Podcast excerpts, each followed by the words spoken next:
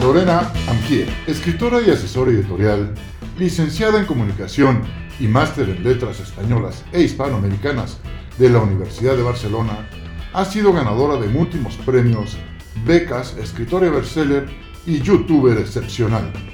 Hola, ¿cómo están? Nuevamente en este programa Entre Firmas, segunda temporada, como dijimos hace rato, bueno, la, la vez pasada.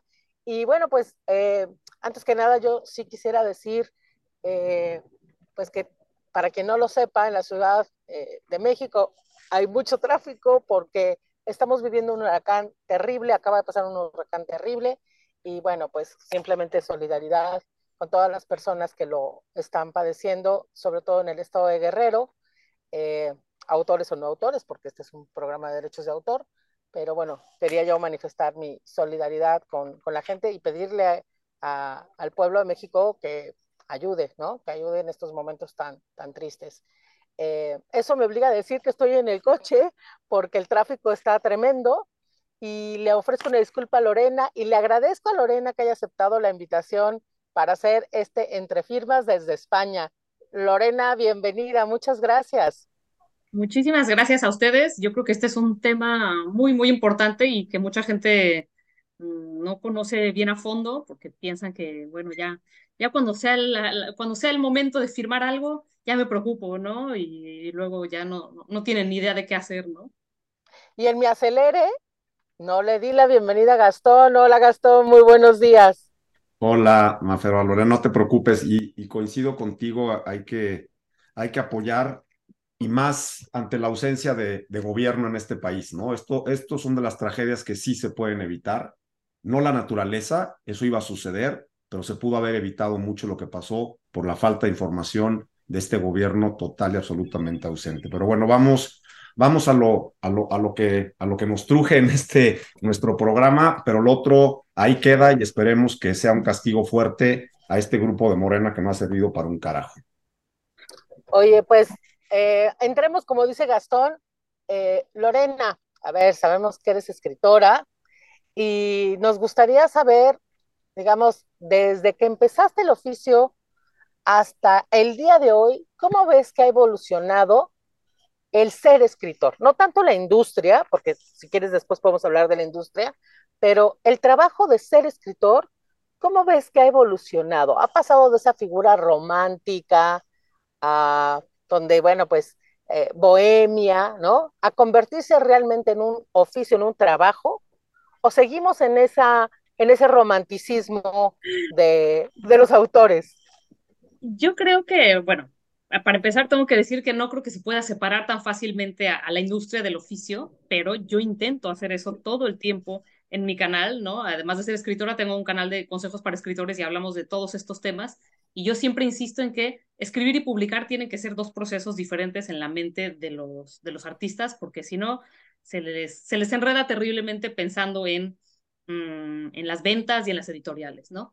Em, habiendo dicho eso, creo que los escritores siempre han sido parecidos y siempre seguiremos siendo parecidos porque un escritor que yo considero real, que escribe por las razones correctas, siempre va a estar haciendo una búsqueda mm, interna, siempre va a estar buscando las palabras correctas y es un proceso interno que tiene poco que ver con lo que ocurre después, ¿no? Entonces, en ese sentido, sí creo que sigue existiendo el prototipo del escritor bohemio, del escritor sufrido, ¿no? Y el sufrimiento quizá, bueno, eso sí que ha cambiado, ¿no? Yo, a mí no me interesa vivir en una buhardilla al estilo Bukowski y, y, estar bebiendo y solo escribir de madrugada y estar deprimida y sola. No, yo soy feliz cuando escribo, no deprimida.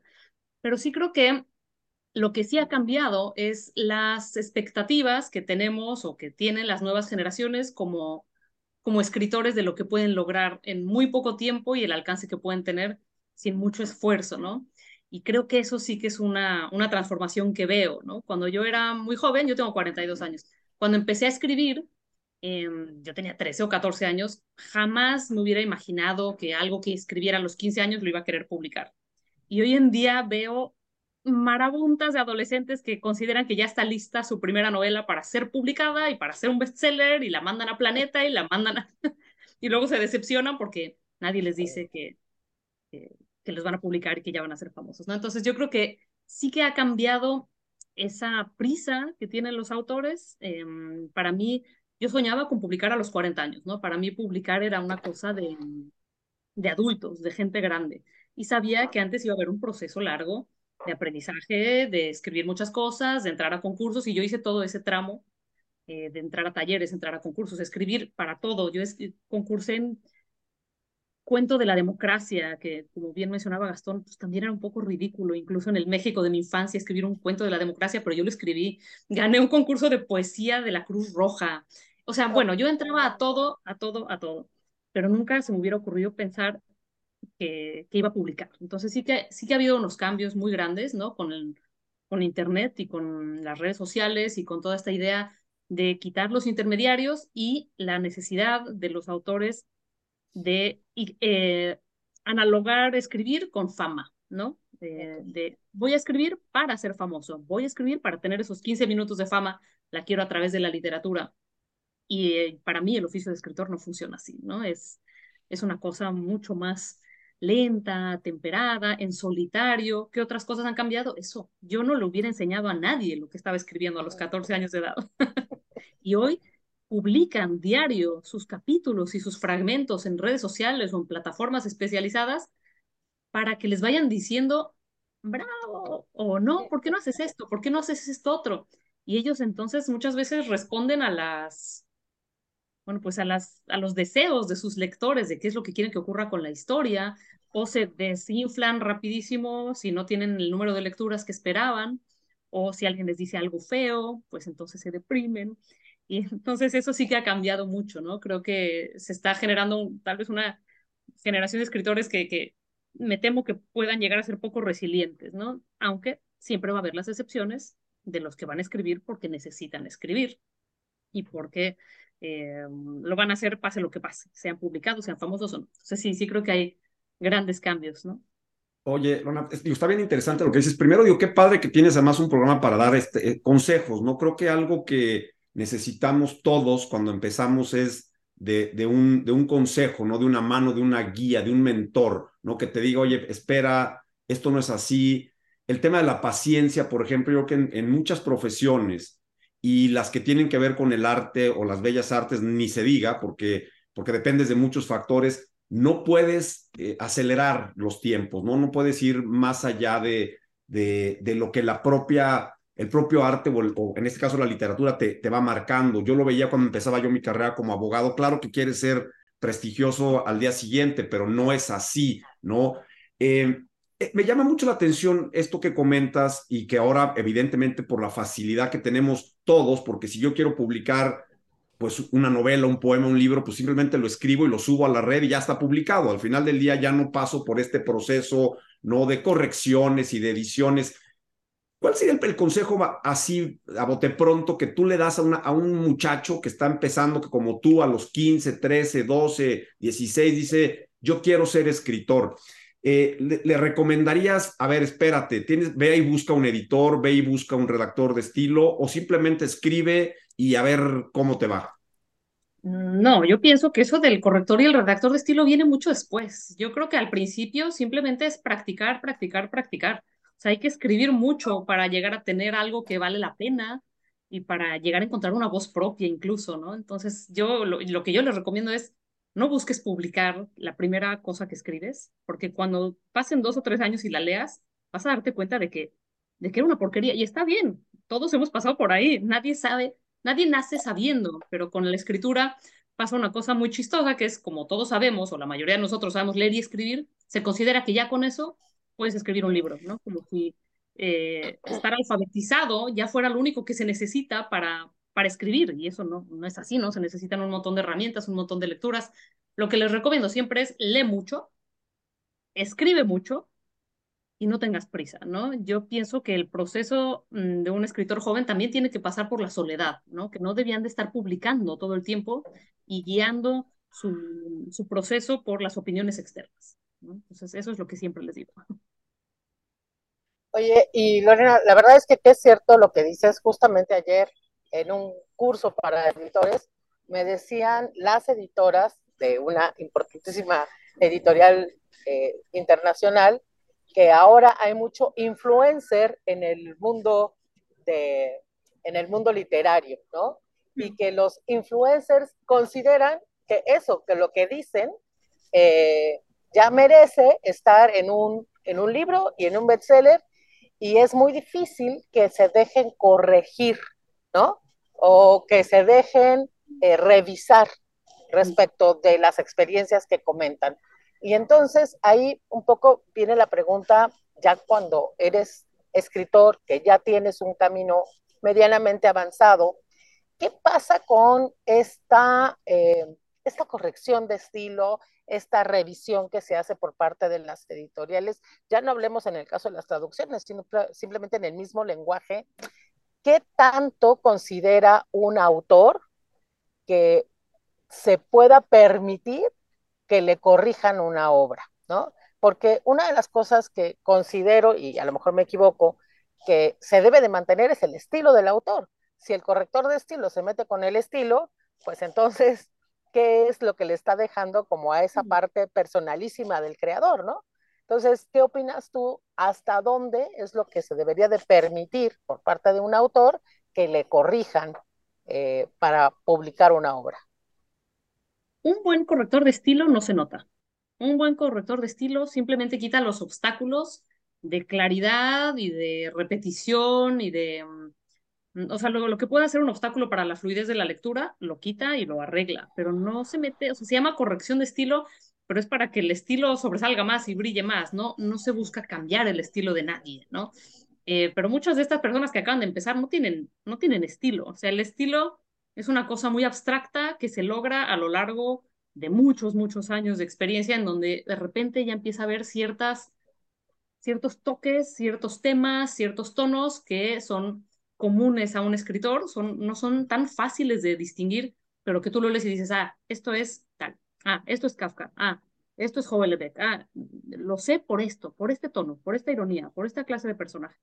Alguien que no ha escrito nada y que es como, no sé, un influencer, como a mí, a mí me tocó cuando yo estaba publicando la la subida o la fama de los booktubers, ¿no? Que eran gente que publicaba videos de reseñas de libros y que luego, como tenían tantos seguidores, las editoriales se acercaron a ellos y les dijeron, ¿por qué no escribes tú un libro? Ellos no eran escritores, eran gente que leía y daba su opinión de forma ni siquiera muy profesional ni pretenciosa, y de repente estaban escribiendo novelas que tenían tirajes gigantescos porque tenían el público asegurado, ¿no? Y esta gente no, no tiene estilo, ¿no? Muchas veces se les tenían que reescribir los libros y hay muchos escritores que conozco de mi generación a los que se les ofreció el trabajo de escritores fantasma para estos muchachitos, para reescribirles el libro. Eso ya no es una corrección de estilo, eso es reescribir el libro para que sea legible. Todos los textos, por más bien escritos que estén, pasan por una corrección de estilo. Yo sé que mis textos pasan por una corrección de estilo. Un lector común tal vez no se daría cuenta de muchos errores porque yo soy muy, mm, pues lo he estudiado, eh, también me he dedicado a eso, a hacer correcciones de estilo para clientes y yo sé que no se me van errores muy grandes, pero algunos siempre se te van. No es fácil verte los defectos a ti mismo, ¿no? A ti te suena bien todo porque en tu cabeza se entiende, pero sí hay que estar abierto necesariamente a, críticas y, luego a correcciones, ¿no? Yo creo que mucha gente lo que no está dispuesto a escuchar son críticas, más allá de correcciones en que les expliquen esta coma sí y esta coma no, que tal vez ni saben por qué sí o por qué no, lo que, lo, que, lo que no les gusta escuchar es esto no se entiende o esto está mal escrito o no tiene lógica. Eso no, es, no tiene que ver con el estilo, sino con la, la trama en sí o con el texto en sí. Creo que ahí es donde menos les gusta escuchar críticas. Oye, déjanos ir un corte, Lorena, y, y regresar eh, quizá con tus primeras experiencias ya eh, teniendo esta obra literaria y viendo la manera de que te la publicaran y algún contrato y lo que ha sucedido a lo largo de tu carrera. Regresamos. Bueno, pues estamos de regreso en Entre Firmas y, y la va una plática bien interesante eh, con, con Lorena, no más por tu experiencia, sino por, por, por, todo, lo, por todo lo que nos estás compartiendo. Y, y en ese aspecto, Lorena, yo, yo quisiera saber si cuando tú empezaste a escribir y cuando empiezas a involucrar en este mundo de las obras literarias. ¿Te sonaba ya el derecho de autor? ¿En algún momento te platicaron de esto? ¿Tú lo, lo estudiaste? Eh, cuando tuviste que firmar tu primer contrato, que, que ya es digamos, darle seriedad al, al, trabajo, que es serio, porque no le quito su, pero ya una formalidad jurídica. Eh, ¿Alguien te ayudó? ¿Lo revisaste tú? ¿Sabías que había estas cuestiones de leyes? ¿Qué ha pasado con esto? Bueno, yo no era tan joven, o sea, tenía 27 años, entonces algo ya sabía, ¿no? Sí había registrado, había registrado la novela en, en derechos de autor, eh, y lo, lo, sigo haciendo más como por un ritual de que, me encanta ir y que me den el papel y para mí es como ya finalicé el libro. Entonces sí, sí sabía eso, sí lo fui, lo registré y luego ya lo fui a, a vender, ¿no? Digamos. Eh, yo tuve muy buena suerte, me recomendaron con una editora que estaba abierta a escuchar ofertas, pero aunque sabía que tenía que registrar mi libro, y eso sí lo hice, de las demás cosas no sabía nada. O sea, no sabía, por ejemplo, que es de cierta manera ilegal que no te dejen revisar el contrato a tus anchas antes de firmarlo. Yo tuve una muy mala experiencia por ahí en la que me dijeron, como les estaba contando fuera del aire, ¿no? Eh, firmas aquí y ahora, y si no, la oportunidad se va, ¿no? Como a veces vemos en las películas, ¿no? Como si sales de esa puerta, pierdes el trato. Eh, y uno no sabe de sutilezas jurídicas, uno no sabe lenguaje legal, no tienes ni idea, ¿no? Cuando cuando no has hecho nada por el estilo, como, como es mi caso y el de muchísimos escritores que empiezan, no tienes ni idea de qué significa una palabra u otra palabra o por qué mm, hay trucos que hacen eh, para, para redactar estos, estos contratos que queden siempre a favor de, de, las editoriales. No sabes qué negociar, no sabes qué preguntar, te están diciendo te vamos a publicar y dices, va, o sea, como sea, va. Eh, y yo aprendí mucho de mis malas experiencias al, al respecto, ya sé en qué fijarme, eh, ya sé que no firmo algo mm, sin, sin haberlo revisado, por lo menos yo con calma, pero más allá con alguien que haya leído un contrato, ¿no? Porque aunque no sea alguien especializado en derechos de autor, si alguien que, por ejemplo, ha, ha firmado o ha visto contratos de arrendamiento o de cualquier cosa, por lo menos sabe dónde hay un lenguaje que puede ser demasiado sutil o demasiado enredado para una persona que no conoce el lenguaje. Entonces, sí, sí aprendí esa lección aprendí que, que lo más importante era la duración del contrato y el alcance, más allá de los 10 pesos que te dan como adelanto de anticipo de regalías o de los porcentajes, ¿no? La gente se preocupa mucho por los porcentajes de regalías y dicen que es entre el 10 y el 15, entonces yo voy a negociar el 15. Y a veces es mucho más importante poderte salir antes, si no hicieron nada con tu libro, que ganar los 5 pesos, ¿no? Creo que el, el centrarse en el en las ganancias, en, cuestiones artísticas, en Latinoamérica mm, no tiene sentido. O sea, casi ningún escritor va a vivir de escribir, lamentablemente. Entonces es mejor centrarse en quién te va a tratar mejor, quién va a hacer de tu experiencia de, de, publicación algo positivo, algo que te emocione, algo que te siga inspirando para seguir escribiendo, quién te puede dar promoción. Esto nunca se, nadie lo piensa preguntar en los contratos, ¿no? Pero qué tipo de promoción va a haber para mi novela, qué tipo de distribución va a haber. Porque hay gente que me manda contratos, ¿no? Eh, gente a la que asesoro que me enseñan un contrato en donde no va a haber distribución de nada. Y resulta que no, que te vamos a dar a ti los libros y tú los tienes que vender. Ah, pero ¿cómo? Pero no es una editorial. Sí es una editorial, pero ahora ya hay muchos tipos de editorial. Entonces sí hay que saber fijarse y preguntar, ¿no? Claro, y esto que dices es, eh, pues creo que es como que el pan nuestro de todos los días, porque eh, esos son como los pequeños detalles en los contratos en, donde los autores firman prácticamente a ciegas, ¿no? Eh, justamente estos dos puntos que comentabas, por ejemplo, el de la distribución o el de la promoción de la obra, y bueno, supongo que Gastón también lo hace, que pues cuando nosotros les, les decimos a los autores, oye, pregunta a qué se refieren con promover adecuadamente la obra, porque para el autor promover puede ser estar eh, en, todos los, en todas las vitrinas, ¿no? De los grandes almacenes o de las grandes librerías, pero pues resulta que tu libro es muy especializado, ¿no? El valor de la grana cochinilla, y pues es un libro muy técnico, que tiene que estar a lo mejor sí en, en las librerías universitarias, donde además se estudia agronomía, ¿no? Entonces, ese tipo de cosas eh, que, que, los autores no se fijan, en el momento de firmar son las que después generan los conflictos en los contratos y sienten también los autores pues que han sido abusados por parte de las editoriales, ¿no? Por la falta de claridad. Pero dijiste algo bien interesante, dijiste eh, que se centran un poco en el tema de la regalía, ¿no? De, pelear por ese porcentaje de la regalía, eh, en vez de ver, digamos, la amplia gama que tienen hoy los autores para poder explotar sus obras.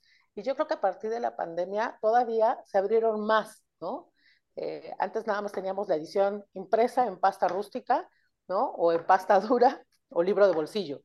Hoy, ¿qué tantas ventanas de explotación tiene una obra literaria, eh, Lorena? Pues mira, además de esas básicas, eh, el, el, libro electrónico sí ya, ya tiene muchos años. Obviamente ya se, ya se entendió que no va a sustituir al otro que tanto los autores quieren su libro impreso como mucha gente quiere los libros impresos. Entonces no lo va a sustituir, pero sí lo complementa mucho. O sea, yo sí podría decir que tengo 50-50. O sea, las novelas las leo en el Kindle, ¿no? Y los libros de ensayo que sí quiero subrayar y cosas así, sí los, los tengo físicamente para consultarlos. Pero está el libro electrónico y una cosa que, que, que revivió muchísimo es el audiolibro, ¿no? El audiolibro estaba de moda en cassettes cuando yo era niña y a gente escuchaba libros de autoayuda en cassettes en el coche, yo escuché El Hobbit en el tráfico yendo a la, a la universidad, ¿no? Y, y ahora ya mmm, tomó unas proporciones increíbles porque ya se están haciendo grandísimas producciones con, con actores profesionales, eh, con voces diferentes a la lectura. Yo, tú leías y era una persona que leía el libro y ahora hay cuatro actores protagonizando el libro, son radionovelas en toda regla, ¿no? Grabadas con altísima calidad, etcétera. Y es un género que ha revivido un montón. Entonces está ese, y como bien indicas, eh, durante la pandemia no se podía filmar, porque por la pandemia, y sin embargo es la etapa, fue la etapa de oro de la televisión, ¿no? es donde más se ha necesitado que existan contenidos. Y se empezaron a hacer series de montones de libros, ¿no? Que nunca hubieran tenido una oportunidad. Yo misma he tenido contratos para libros míos que sean llevados a la, a la televisión. No ha ocurrido, pero los contratos se han firmado, ¿no? Aunque no ha ocurrido nada todavía. O sea, sí se buscó muchísimo contenido por ahí. Eh, y eso es bueno y malo, ¿no? Por un lado, mmm, ya, ya no es tan especial como antes que te conviertan en una película, porque hay muchísimos servicios de streaming cada vez más surgiendo aquí como, como hierbas y entonces el alcance que podías tener cuando solo existía Netflix o el alcance que hoy puedes tener porque te contrata una pequeña productora o lo que sea, no es lo mismo. Eh, pero sí hay ya más canales. Eh, yo creo que hay gente que está saliéndose de la caja, ¿no? De lo clásico y están desde grabando sus propios libros, contándolos en YouTube, poniendo página por página en Instagram, hay muchas maneras en que los escritores están encontrando cómo llegar a sus, a sus públicos meta, dado que, que es tan difícil llegar a una editorial tradicional hoy. Fíjate que comentas cosas muy certeras, ¿no? El tema de la vigencia contra el tema del ingreso, ¿no? Yo creo que la vigencia en los contratos es algo que debemos de analizar de verdad a fondo y con y con conciencia y con conciencia de, del involucrado, es decir, eh, uno como abogado decirle al cliente, oye, a ver, va a estar un año, dos años, tres años, aunque la ley mexicana te, te da salidas, porque afortunadamente creo que el contrato de edición está bastante bien regulado en la ley federal de derechos de autor y justo te ayuda si es que no se publica, si no se está distribuyendo, o sea, hay maneras de terminar ese contrato que desafortunadamente después tendrías que ir a lo mejor a un tribunal y X, Y para, para hacerlo valer, pero te ayuda, o sea, finalmente ante esta ausencia de análisis que a veces, y, y, lo dices bien, ¿no? Es firmas o ahí está la puerta y que Dios te bendiga, ¿no? Y, y desafortunadamente cuando empiezas, porque lo hemos platicado varias veces aquí, pues el, las ganas de ser, las ganas de que te publiquen, pues hace que normalmente no te sientes a revisar a conciencia, pero yo dejaría aquí a cualquiera que va a, a, a, revisar o firmar un contrato que por lo menos sepa por cuánto tiempo, que que independientemente del dinero que te pueda generar y el porcentaje, como dices tú, porque todos te preguntan, oye, ¿cuál es el porcentaje este, idóneo? ¿No? El 10, el 15, el 20, y digo, no, pues yo qué voy a saber. O sea, eh, depende de muchas cosas, ¿no? Si es tu primer libro, no te preocupes por, por, el, por el dinero ahorita porque llegará o una canción o, o, que, por ejemplo, tu libro que va a ser probablemente una serie o una película. Creo que esa, esa parte va a llegar, va a llegar por tu trabajo, no por el contrato que firmes, pero el contrato sí está sujeto a ciertas cosas básicas y creo que eso que eso es importante. Y entrando en eso, ¿has tenido algún problema con alguna editorial para salirte de algún contrato? ¿Has tenido que demandar a alguien? Te, han ya pirateado? Y ojo, cuando digo piratear, a veces la gente luego, luego como que se enoja, se, se ofende, dice, ¿cómo? Ah, yo creo que la piratería desafortunadamente ahí está. Quizá en los libros no es lo común porque por, por, algunas razones que habría que entrar al análisis, pero ¿te ha pasado? ¿Se han llevado, por ejemplo, algún texto tuyo? ¿Lo han publicado? Eh, eh, ¿Alguien lo ha querido hacer pasar como suyo? O, afortunadamente no has tenido nada de eso? He tenido dos temas con, con mi primer libro. Uno fue que empezó, empezó a aparecer una edición ligeramente menos brillante de colores en la portada, eh, pero igualito en todas estas librerías que venden piratería por el centro, ¿no? De estos postitos que se ponen ahí. Y yo los veía ahí por todos lados y resulta, o sea, luego resultó eh, que, que tenían un trato los impresores, los impresores que le hacían los libros a esta editorial, em, ellos imprimían después con el mismo PDF miles de, un libro al que le había ido bien y se conservaban el PDF, lo imprimían y luego se lo vendían a, a estos, a estos distribuidores de piratería. Eh, y yo al principio me enojaba y luego me decían, considérate famosa. Si ya Afortunada porque te piratearon. ya eres importante. He tenido estas discusiones con muchísimos, con muchísima gente de mi canal que dicen que, que, que, los autores no se pueden enojar por la piratería porque eso quiere decir que los quieren leer. Y bueno, no voy a entrar en esa hora, pero bueno, tuve ese tema eh, y otro tema que, que, me ha pasado y que atañe mucho a los derechos de autor en esta era tan digitalizada, fue mm, que mis libros empezaron a aparecer en Wattpad, que es una plataforma de, de autopublicación digital, eh, y aunque ponía que eran míos, la gente los publicaba, digamos, los, o los escanean, o hay gente que se dedica a copiarlos, palabra por palabra, les da placer reescribir tu libro y lo suben a esa plataforma y un libro mío tenía 100 leídas, 100 mil, perdón, 100 mil leídas. Un libro que tuvo un tiraje de 10 mil ejemplares, 100 mil leídas. Porque alguien lo subió de manera ilegal ahí, ¿no? Yo digo, bueno, tal vez no 100 mil personas hubieran comprado el libro, pero evidentemente algunas, algunas lo hubieran comprado, ¿no? Y, y ahí sí mm, son adolescentes que lo hacen, que no tienen idea de que están haciendo algo ilegal, que piensan que están compartiendo un libro que a ellos les gustó mucho para que más gente lo pueda leer y no tienen estas nociones de que te están, de que te están, de que si les gusta tu libro, que no te, pues que no te arruinen a ti, ¿no? Que, que promuevan que la gente lo compre, que hay años de trabajo detrás, ¿no? Pero eso estamos muy mal educados en, en Latinoamérica y en México a darle valor al trabajo creativo y casi es como que tienes que agradecerle al lector que te leyó y no esperar que, que, quiera gastar ni siquiera 200 pesos en, en el libro, ¿no? Lamentablemente esa es una discusión súper constante que tengo. Pero sí, esas dos esas dos cosas son las principales que te puedo contar. Sí he querido salirme de contratos y, por eso enfaticé lo de la duración, porque más allá de si ganas dinero o no ganas dinero, eh, creo que los miedos que tiene la gente que firma contratos no son las cosas que más ocurren. Creo que lo que más ocurre eh, es que no pase nada, ¿no? Y esto nunca lo, lo piensan los autores, ¿no? Pero lo que más ocurre es que no pase nada con tu libro, que saquen un tiraje de mil ejemplares y que no pase nada, que tu vida no cambie nada, que nunca llegues a ver tu libro en ninguna librería y que estés ahí congelado por siete años, porque el estándar hoy, en mi experiencia, son siete años de contrato. Uf. De las grandes, grandes. Siete años. Y si no mueven nada y si no hacen nada, pues yo no puedo hacer nada, ¿no? Incluso a veces lo que quieres es publicarlo en Amazon y ya, por lo menos que alguien que sí lo quiera leer lo tenga ahí, ¿no?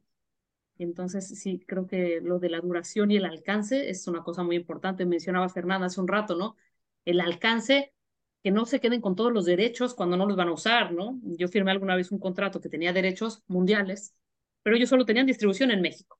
Y dices, bueno, pues déjame ver si yo puedo moverlo en otro lado. No, tenemos todos los derechos de todo. Oye, pero tienes una agencia internacional, lo vas a vender, lo vas a mover. No, bueno, pues entonces, ¿para qué te quedas con esos derechos, no? Hmm. Eh, estás sin audio, sin micrófono, Fernanda.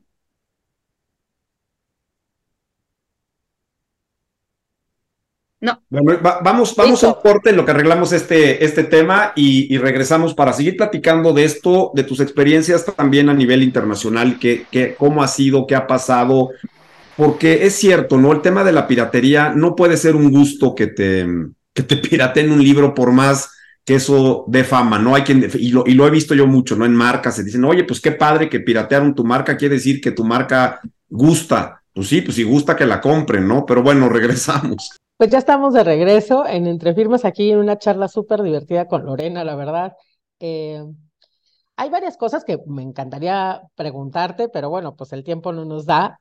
A ver, hay una, toda una discusión sobre reconocer a los escritores como trabajadores, ¿no? Y, dijiste algo eh, importante hace unos minutos, es que, fuera del aire, que, los escritores no viven de, de, escribir, ¿no? O sea, que lo ideal sería eso, pero que los escritores no viven de las regalías, porque aún teniendo bestsellers, ¿no?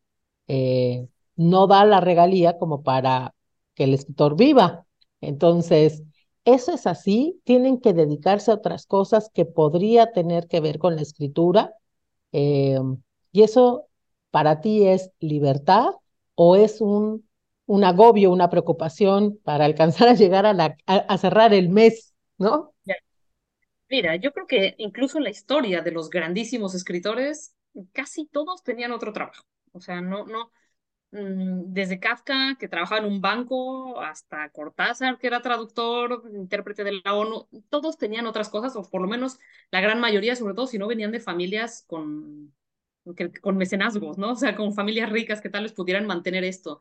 Eh, creo que eh, hoy en día en Latinoamérica, sí te puedo decir que es mm, casi imposible vivir de eso, a menos que de verdad la, la, pegues durísimo o ganes el premio Planeta, que es imposible porque está, bueno, em, no es posible, no es posible para la mayor parte de nosotros. Ahora, que haya que desearlo y, fomentarlo, pues sí. ¿Cómo se hace esto?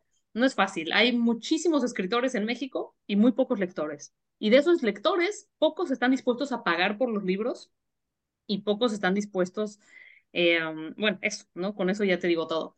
Eh, y pocas editoriales pueden dar oportunidades a voces nuevas porque tienen que sostenerse a sí mismas con lo que ya saben que va a vender, que muchas veces viene de España o de Estados Unidos, ¿no? Entonces, a mí no, no me parece realista para gente que empieza a escribir decir, yo me voy a dedicar a ser escritor y de eso voy a vivir. Eso me parece, mm, no me parece un buen consejo, simplemente, aunque a mí me encantaría poder dedicar todo mi tiempo a escribir, me parece poco realista, me parece que entonces van a acabar Mm, asociando la literatura con un mal vivir, que no tiene por qué ser así, porque tiene que venir de un lugar de, de paz mental, ¿no? No puedes escribir si no puedes, si no puedes comer. O sea, eso es así, ¿no?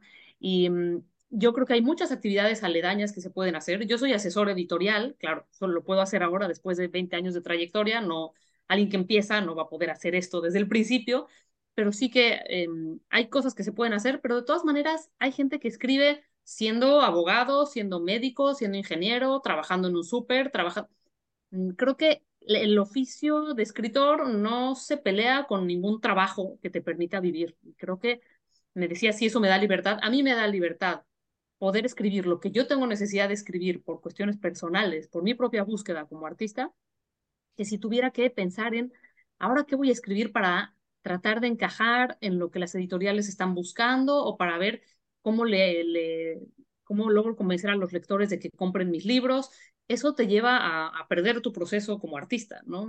Yo escribo lo que necesito escribir por lo que estoy viviendo, por lo que estoy sintiendo, no pensando en qué va a vender. Que además es impredecible, ¿no? Hay gente que escribe buscando cómo adivinar la próxima tendencia y, eso no siempre funciona y además pues te está robando de, algo que nadie te debería de robar, que es el placer de, de hacer arte, ¿no? Sí, sí, yo creo que la parte, lo dices muy bien, ¿no? La parte de esta de, del placer de, de, escribir, de hacer arte, de compartir, pues yo creo que de ahí nace, ¿no? Todo lo que tiene que ver con, con, con el escritor y que además, pues yo creo que también hoy la tiene la posibilidad, porque lo comentabas, ¿no? Con la pandemia, el tema del contenido cambió mucho, ¿no? Y, y, muchas cosas que no veíamos o que no alcanzamos a ver se aceleraron, ¿no? El tema de, de, los guionistas, ¿no? Que no dejas de ser un escritor y que no sé qué tanto te cuesta trabajo decir, quiero escribir novela o no tengo problema en escribir un guion para una serie o para una película. ¿qué tan distinto es, qué tan diferente es escribir para novela o escribir un guion para una película o pensar en tu novela en, en, eh, o futurear, ¿no? Que esa novela pueda llegar a ser serie. Y decías también una cosa, y no vamos a meternos eso, lo, lo que son los premios, ¿no? De repente eh, los premios de las diferentes editoriales, ¿no? Planeta, Alfaguara, que, que son los, los que sacan a, la venta, independientemente del proceso que, que los jueces y tal. O sea, ¿qué tanto ahí está o es lo que debes de buscar como escritor? O sea, llegar a, obtener un premio o más bien es llegar a, a dejar tu huella y tu, tu, tu estilo en, en algo que escribes independientemente de, de, de, si entra a concurso o no, o qué tanto recomendarías tú casi, casi autopublicate en cierto momento porque a lo mejor nadie lo va a hacer. Oh, me hiciste muchas preguntas a la vez. Te digo, eh, en cuanto a los contenidos, creo que hoy más hay mucha competencia de lo que la gente consume en su tiempo libre, ¿no? Y que también eso hace que, que la posibilidad de que la gente lea mucho, pues no es tan realista, ¿no? Eh, la gente ve tele y si no, la gente ve esto eh, en la noche antes de dormir en vez de agarrar un libro, que es lo que, es lo que hacíamos antes, ¿no? en mi infancia, ¿no? Yo, yo viví la transición a un mundo sin internet, escribiendo a máquina, ¿no? Mis primeros textos escritos a máquina al mundo de hoy con tanta competencia. Entonces, sí creo que, que hay mucha competencia y que los contenidos visuales nos, nos roban muchísimo público, inevitablemente, y que además, hacia dónde va la sociedad, que se acelera cada vez más y cómo estas nuevas generaciones requieren contenidos cada vez más condensados, más rápidos, más impresionantes, más condensados, ¿no? A mí me dicen que mis videos de 10 minutos son muy largos. Digo, bueno, Mm, videos de TikTok de un minuto y medio, ¿no? Eh, esa, esa, mm, ese ADD a nivel mundial hace que menos gente mm, se concentre en ponerse a leer un libro. Sí creo que eso es, eso es verdad, ¿no? Entonces ahí hay, hay, hay competencia y eso es real. Em, en cuanto a labores aledañas, lo que mencionabas, por ejemplo, de, hacer guiones, pues un poco hay que separar, yo creo, eh, el ser artista o el, tener un, o, estar profesionalizado. Voy a poner un ejemplo con, por ejemplo, el dibujo. Eh, yo tengo, tengo maestros que me han enseñado a, hacer mis cómics, ¿no? Yo hago cómics también. Entonces, tú tienes gente que dibuja porque es su búsqueda artística y tienes gente que dibuja ilustraciones para libros de la SEP, ¿no? O que hace ilustraciones para portadas. Entonces está la parte artística, lo que harán ellos en su tiempo libre por su búsqueda artística y lo que hacen para vivir, ¿no? y creo que son dos diferentes cosas, ¿no? Entonces, sí, yo puedo ser creadora de contenidos para páginas web porque conozco el lenguaje y sé cómo escribirlo, pero eso no, eso no es ser artista, ¿no? Entonces, es una, una, son, son labores que se pueden hacer para, para, para poder vivir y entonces pagarte tu, tu placer de, de escribir cuando tienes tiempo libre, ¿no? Y creo que me faltó algo mm, de todos los temas que planteaste. Ah, futurear en cuanto a convertir eh, escribir para ti, escribir para buscando, digamos, aunque se oiga muy... Ah, lo de los concursos. Eres tú, buscar un concurso, escribes para ti.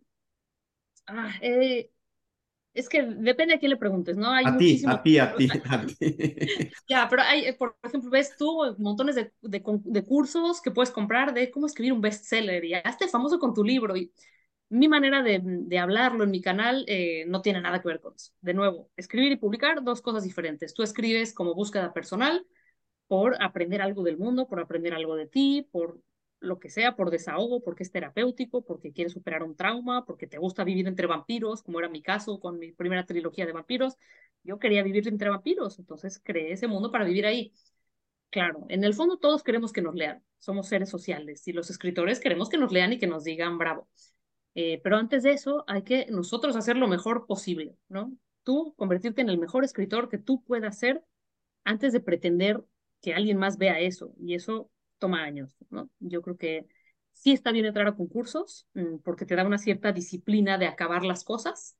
Eh, yo siempre recomiendo que entren a todos los concursos. Y si tienen temas ridículos, mejor, porque eso te obliga también a, a forzar la creatividad, ¿no? ver, un cuento de la democracia, un poema de la Cruz Roja, a ver, ¿cómo vas a lograr sacar algo bueno de este tema? Entonces, sí, siempre participar en concursos, no porque sea importante ganarlos, sino porque es importante que acabes cosas, ¿no? Y que las mandes y con eso le pones el punto final.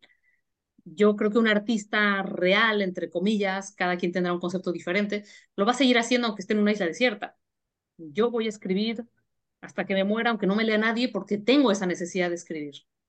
Hay quien escribe porque lo que tiene es una necesidad de reconocimiento, pero tal vez igual escriben o, o igual modelan o igual hacen otra cosa, ¿no? Eh, pero yo creo que la necesidad de escribir o la necesidad de crear arte es una necesidad que está en el fondo del alma humana y que seguirá existiendo en todas sus formas y que idealmente los artistas debíamos de vivir de eso, pues sí, o sea, como me preguntabas hace rato, si habría que diversificar o si deberíamos de vivir de eso, no, pues ojalá que pudiéramos vivir de eso, ojalá que hubiera más becas, más apoyo estatal. ¿Por qué? Porque los artistas también mantienen la tela social, ¿no? Son los que están muchas veces cuestionando cosas, son los que están mm, analizando asuntos sociales a través del arte. Ojalá que sí pudiéramos vivir de eso. Yo decía que a nivel realista no creo que sea posible hoy, pero que fuera deseable, pues sí. Oye, Lorena, eh, vamos a ir a un corte, pero para regresar, eh, me, me, gustaría preguntarte, o de hecho te estoy preguntando, ¿había, eh, ¿habría alguna forma de incentivar a los jóvenes y al público en general a que regrese a leer? Porque efectivamente lo que dices es, hay tanta, actualmente hay tantas cosas que distraen nuestra atención, ¿no? En el momento del entretenimiento o para el divertimento, que pues a lo mejor en eso eh, la competencia del libro la tiene muy ruda porque hay que sentarse, hay que buscar un espacio, hay que tener tranquilidad, ¿no? Y bueno, pues el teléfono y los TikToks y los memes y los reels lo, lo resuelven, ¿no? Em, recuerdo hace, hace un tiempo que un profesor de, creo que era ecuatoriano, boliviano, eh, que escribía, decía que él lo que hacía para provocar que sus alumnos leyeran era dejarles que escribieran o reescribieran el final. Entonces, eh, con eso me voy al corte. ¿Y qué opinas de participar o hacer que tus lectores participen en lo que escribes? Pues ya estamos de vuelta en Entre Firmas, de verdad un programa súper simpático, esta vez con Lorena. Entonces, ¿qué opinas? ¿Dejamos que los lectores participen en la reescritura como manera de atraparlos para que vengan a leer? Eso, preguntabas eso, que también me parece una pregunta en dos partes, ¿no? ¿Cómo hacer para, para promover la lectura? Y por otro lado, si yo dejaría que participaran como en la, en la escritura de mis propios textos. A esa te contesto rápido que no. que uno escribe porque tiene que escribir algo y en mi experiencia, bueno, como yo veo la literatura, eh, uno tiene que escribir la mejor historia posible según su propia verdad, ¿no? Entonces, para mí ese ejercicio de ustedes deciden el final, como te decía hace un rato, con, con los jóvenes que escriben en plataformas y que luego responden a, las, a los deseos o a las votaciones de vamos a hacer una votación, ¿quieres que este personaje se muera? Y entonces, de acuerdo, como si fuera focus group. Mm, para mí, eh, la historia tiene que acabar como tiene que acabar por lo que han hecho los personajes y por cómo son los personajes. Entonces, tiene esa lógica interna y no me dejo que nadie se meta con ella. Y de hecho, yo no entiendo cómo hay gente que escribe con una o con otra persona o, o estos de, de, Carmen Mola, que son tres escritores escribiendo sí. un libro yo no entiendo cómo funciona eso. Para mí es un proceso íntimo, es mi mundo, es lo que yo quiero que pase o lo que yo estoy permitiendo que pase. Así que ahí no. no dejaría que los y además, ¿por qué consideraría que ellos son mejor, mejores que yo para mi historia? Como ejercicio podría ser divertido, ¿no? Pero en mi propia escritura. Eh, ¿Cómo incentivar la lectura? Yo creo que sí ha habido un crecimiento de lectura de jóvenes, con todo y que hay mucha competencia de esto porque se ha considerado, por lo menos en las últimas dos décadas, que los jóvenes pueden leer otro tipo de literatura que no sean los clásicos, cosas que no les interesan. Esto lo he dicho mil veces y seguro lo han escuchado en otras partes, ¿no? Para mí ponerme a leer el Don Quijote de la Mancha o Lazarillo de Tormes a los 11 años en quinto de primaria no tiene nada que ver conmigo, no entiendo nada, no entiendo el español antiguo, no entiendo qué tiene ese señor que ver conmigo, no entiendo las referencias que está haciendo, ni por qué es la gran cosa, porque no me relaciono con esa historia en absoluto. Ahora, lo leí hace dos años, después de estudiar una maestría en letras y entiendo que está haciendo burla de la literatura de caballería y bla, bla, bla, vale. Pero a los niños hay que dejarles que lean de cosas que les interesan en un lenguaje que entienden. Y creo que eso sí, sí ha cambiado. Y creo que hay cada vez más literatura juvenil. Ahora, los grandes literatos critican la literatura juvenil y dicen, yo leí El Quijote a los 15 años. Bueno, yo también, pero no lo disfrutaba. Así que el, el, la lectura tiene que ser placentera. Si se vende como algo que tienes que hacer, es como tienes que hacer ejercicio, tienes que leer, tienes que comer tu brócoli. Así no, así no funcionan los placeres de la vida, ¿no? Siempre va a haber una sociedad que es generalmente poco lectora y un grupo de gente que es muy lectora. Eso siempre ha sido así, ¿eh? Incluso cuando no había otros entretenimientos, había gente que igual no iba a leer nunca un libro. Entonces yo no me preocuparía, siempre hay unos y otros y algunos de nosotros subimos el, el promedio de, de lecturas y ahí está, ¿no? Claro, ya que hemos platicado este tema de la, y además es complicado, ¿no? Yo, yo te diría como experiencia quizá personal, yo de niño no leí.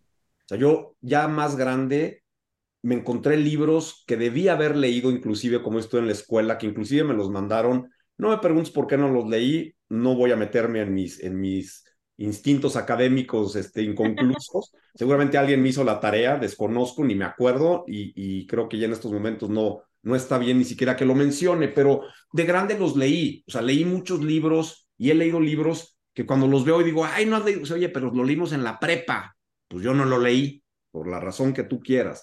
Creo que también son cosas que, que vas eh, con los años, las vas cultivando un poco, ¿no? Y también si has visto, ¿no? Que en tu casa lean, mi papá era un gran lector, gran lector, y, yo veía libros en mi casa y a lo mejor poco a poco mm, fue permeando ese instinto, ¿no? De, de, lectura.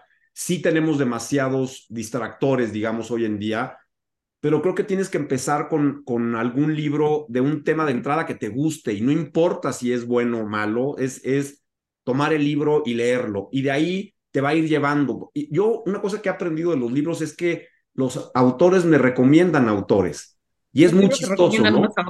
O sea, eh, así es, estás leyendo, no sé, me, da igual eh, a quién y te dice, como dijo fulano en el libro tal, y dice, ah, caray, pues voy a comprar ese libro porque pues de ahí sacó a lo mejor una idea, o, no sé, creo que es una forma también de hacer que la gente lea, ¿no? el, entre ustedes van llevándonos a nosotros, los lectores, a diferentes mundos, a diferentes cosas, o nos recuerdan como decía tal, como decía cual, ¿no? Hablabas de Kafka en su momento, eh, Bukowski, que además a mí se me hace una joya porque entre sus borracheras y su, y su humor y su tal, eh, maravilla. Pero eh, regresando al mundo mío, ¿no? Del derecho y de, y de las cosas que, que nos pasan, ¿qué, qué, ¿Qué tan, ¿Qué tan complicada es la ley para ti? Es decir, ¿qué, la has, ¿te has puesto algún día a leer esta ley federal de derecho de autor? ¿Te, te, ¿Te hace sentido las cosas que tienen ahí? ¿Hay algo que te gustaría que la ley tuviera que te ayudara más? ¿O, o, le hace falta difusión por parte de todos a, la ley para que ustedes eh, conozcan y, se les complique menos su transitar jurídico cuando entras a una negociación para que te hagan, para que te publiquen, para que te hagan una obra derivada y hagan una película. ¿Qué tan difícil es el derecho para alguien que como tú escribe? Te voy a decir, eh, inaccesible, o sea, se siente como, un lenguaje muy raro. Lo que más me preguntan en el canal siempre son cosas de derechos de autor, siempre. O sea, de hecho he realizado un montón de videos de derechos de autor porque es de lo que más me preguntan. No saben ni cuándo tiene que registrar, ni cómo se registra. Eh, creen que si no lo registran, entonces la obra no es suya, no entienden que, que la obra es suya por naturaleza y que registrarlo simplemente es mm, tener un, una especie de garantía si hay una controversia. Pero ellos creen, y yo también lo creí en mi momento, que cuando tú vas a registrar algo de derechos de autor, se hace una revisión para ver si ya existe algo parecido a lo que tú escribiste. Creen que es como con las marcas, ¿no? Que, que quieres registrar el nombre no sé, ¿no? Starbucks. Y entonces vas y buscas y te dicen, no, ya existe. Ellos creen muchas veces que es así, que van a registrar su novela en donde una vampira tal. Y entonces que lo que tardan en entregarles el registro es porque revisaron que no hubiera nada igualito y entonces les dicen, ya, ya está, no existe nada, entonces tú tienes los derechos sobre esta obra. No entienden ni cómo funciona, ni de qué les protege, ni qué implica, creen que es carísimo, creen que mm, también tienen un miedo terrible a que la gente les robe sus grandísimas obras a los 14 años, en vez de preocuparse en simplemente mejorar como escritores, si tienen mucho miedo de esas cosas, em, de que alguien les, les robe un cuento de su plataforma y se haga entonces famoso y, ellos entonces muchas veces no publican o no entran a talleres por eso. Eh, sí, un contrato para alguien que empieza puede parecer muy árido, ¿no? No, es más, me corrijo, no parece muy árido, Parece muy sencillo y luego entiendes que muchas palabras tienen sentidos que tú desconocías. Entonces creo que más bien es eso. creo que hay sutilezas eh, que no hay manera de que tú sepas que, te tienes que fijar en ellas o que tienes que preguntar, ¿no? Y, mm, y, eso lo aprendí también con controversias que tuve que hacer con alguna editorial, de decir, pero es que esto, esto que está aquí, me decían, es que esto que está aquí es lo que te, es lo que te jodió a ti. Pero ¿cómo? Es una palabra y para mí esa palabra significa para ti, pero en derecho esto significa otra cosa. ¿Qué sería útil? Me preguntabas. Eh, yo creo que es útil, digo, que hubiera más canales como el mío que lo simplificaran y lo explicaran. Pero a mí se me hace súper valioso el trabajo, por ejemplo, que hace Fernanda. A mí me pasó, me pasó más de una vez estar en ferias de libro y ver ahí en la Cámara del Libro y a la Cámara de Derechos de Autor y gente que se dedica a informar a los autores de cómo funciona, que se sintiera eso como algo más accesible, no sé, que hubiera un sitio muy, muy accesible de um, preguntas frecuentes, ¿no? En donde incluso yo puedo colaborar a simplificarlo, porque si algo, creo que si lo que, lo que mejor hago es simplificar las cosas, ¿no? No me sé ni siquiera todas las reglas gramaticales de memoria, no, lo logro explicar de una manera sencilla. Eso es lo que muchos autores necesitan para tranquilizarse mm, de, de qué es lo que están registrando, por qué es útil registrarlo, por qué la obra es suya, aunque no esté registrada, mm, y cuáles son los elementos importantes a fijarse en un contrato, ¿no? Entonces, que, que, hubiera algún sitio que no fuera tan árido, ¿no? Que no estuviera en letra chiquita, que no fuera en un lenguaje que no conocen y que estuviera como aterrizado, ¿no? Creo que eso sería, creo que eso sería muy útil. Sí es verdad que, que hay recursos para salirse de contratos abusivos. Es un, es un rollo y toma años, pero sí existen. Eh, y creo que también habría que hacer una educación de que los abogados no siempre son malos, ¿no? Porque también existe esa sensación, ¿no? Y los, las editoriales tienen su lado legal y sus abogados, y es normal que van a redactar el contrato más favorecedor para ellos. Ahí no es que los editoriales sean los malos de la historia, es que uno tiene que hacerse responsable de su educación, de lo que está firmando. Es como, como lo que hacemos con nuestra salud. Vamos con un médico, nos dice y ya nos olvidamos. No, es tu cuerpo, es tu salud, investiga, pide otra opinión, hazte cargo de, de cosas, ¿no? Si ya estás llegando con una editorial, pues averigua un poquito más, o pregúntale a tu amigo que está estudiando derecho por lo menos, ¿no? que le pierdan el miedo a, a esas cosas en vez de firmar a lo loco con tal de... ¿no? Claro. Pues esto, esto está resultando súper interesante. Yo digo que tenemos que hacer un segundo programa o hermanar nuestros programas porque efectivamente yo creo que muchas de las dudas se quedan en el aire porque les da miedo acercarse a preguntar, ¿no? Sobre todo, por ejemplo, a la autoridad que tiene un área de asesoría o a los abogados que podrían orientarlos sobre las 100 preguntas que uno siempre quiso saber sobre derechos de autor y no se animó a, cuestionarlas. Y bueno, pues ya para cerrar, hay el tema que, que este año ha estado muy en boga, sobre todo en nuestro programa, que es qué hacemos con la inteligencia artificial. Porque bueno, pues ya está aquí, ¿no? Ya la están usando, los estudiantes la usan para generar sus tareas y bueno, van a venir las novelitas para leer en el avión, creadas con inteligencia artificial. Eso sientes que te desplaza como autora, que te cancela la posibilidad de que te lean a ti, o pues va a venir esa competencia y es como quien decide comerse un gansito, perdón por Marinela, o quien decide comerse algo más nutritivo, ¿no? Eh, bueno, inteligencias artificiales. Ya he tenido incluso las discusiones también en mi canal de gente que las defiende como es lo que viene. Antes decían que el cine iba a destronar al teatro, antes decían que la fotografía iba a destronar a la pintura, pero no creo que es lo mismo, no creo que es una nueva técnica artística, creo que es lo que es una inteligencia artificial que no tiene alma humana. Entonces, que si me va a desplazar a mí como artista, pues no, porque como te decía, yo voy a seguir haciendo lo que hago porque tengo la necesidad de hacerlo. Y yo, personalmente, no querría leer ni me interesaría en absoluto leer nada generado por una inteligencia artificial. Esta discusión la tuve en mi canal y me decía alguien, pero si está bien escrita, ¿qué te importa quién la generó?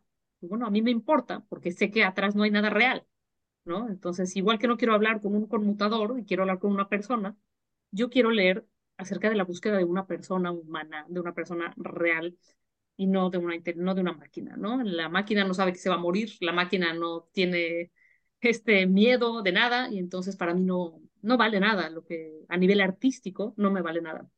Hay herramientas que van a ser inevitable que la gente ya las está usando, como a quien se ha destronado un montón es a los ilustradores, a la gente que hace portadas, porque pues sí, de contratar a un artista que te puede costar 10 mil pesos que te haga tu portada, pagas membresía de 100 dólares y, haces 10 opciones a través de la inteligencia artificial, pues sí, mm, eso, eso es, difícil evitarlo.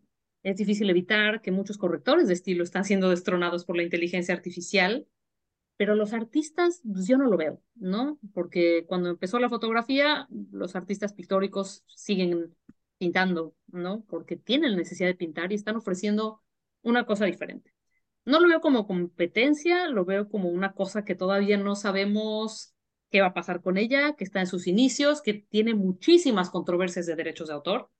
Y es un área gris que a mí me molesta un montón, ¿no? Porque yo, como también dibujo cómics, sé que eh, tú le puedes pedir hoy a una inteligencia artificial que te haga una tira cómica con el estilo de la comiquera X, ¿no? Y esa comiquera lleva años desarrollando su estilo, estudios, años y años de práctica, y ahora esta máquina puede replicar eso y tú puedes hacer tus tiras usando su estilo, pues eso a mí me, no me gusta, ¿no? Estoy consciente de que todo lo que genere una inteligencia artificial es el trabajo de otros humanos que no se está, mm, no se le está dando el mérito y además no se le están dando pues las regalías que serían correctas, ¿no?